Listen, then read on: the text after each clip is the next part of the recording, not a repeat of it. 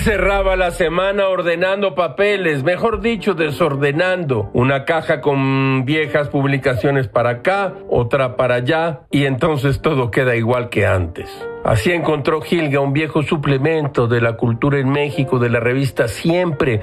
Lo dirigía entonces Carlos Monsiváis, acompañado por un consejo de seis editores y escritores. Estas viejas y amarillentas páginas aparecieron en el año de 1986, año de la muerte de Borges. La primera parte ofrece un largo texto del gran escritor argentino José Bianco, autor de La pérdida del reino. No sin un golpe seco de nostalgia, Gamés leyó como si fuera la primera vez esta evocación. Escuche usted.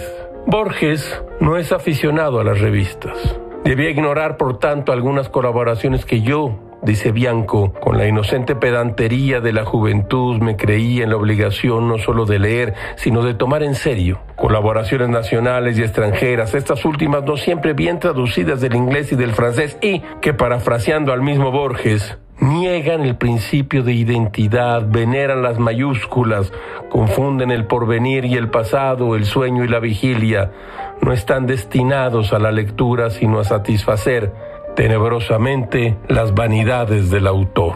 Todo, todo es muy raro, caracho, como diría el mismísimo Borges. Qué lástima que no pueda comprarme este libro, pues ya tengo un ejemplar en casa.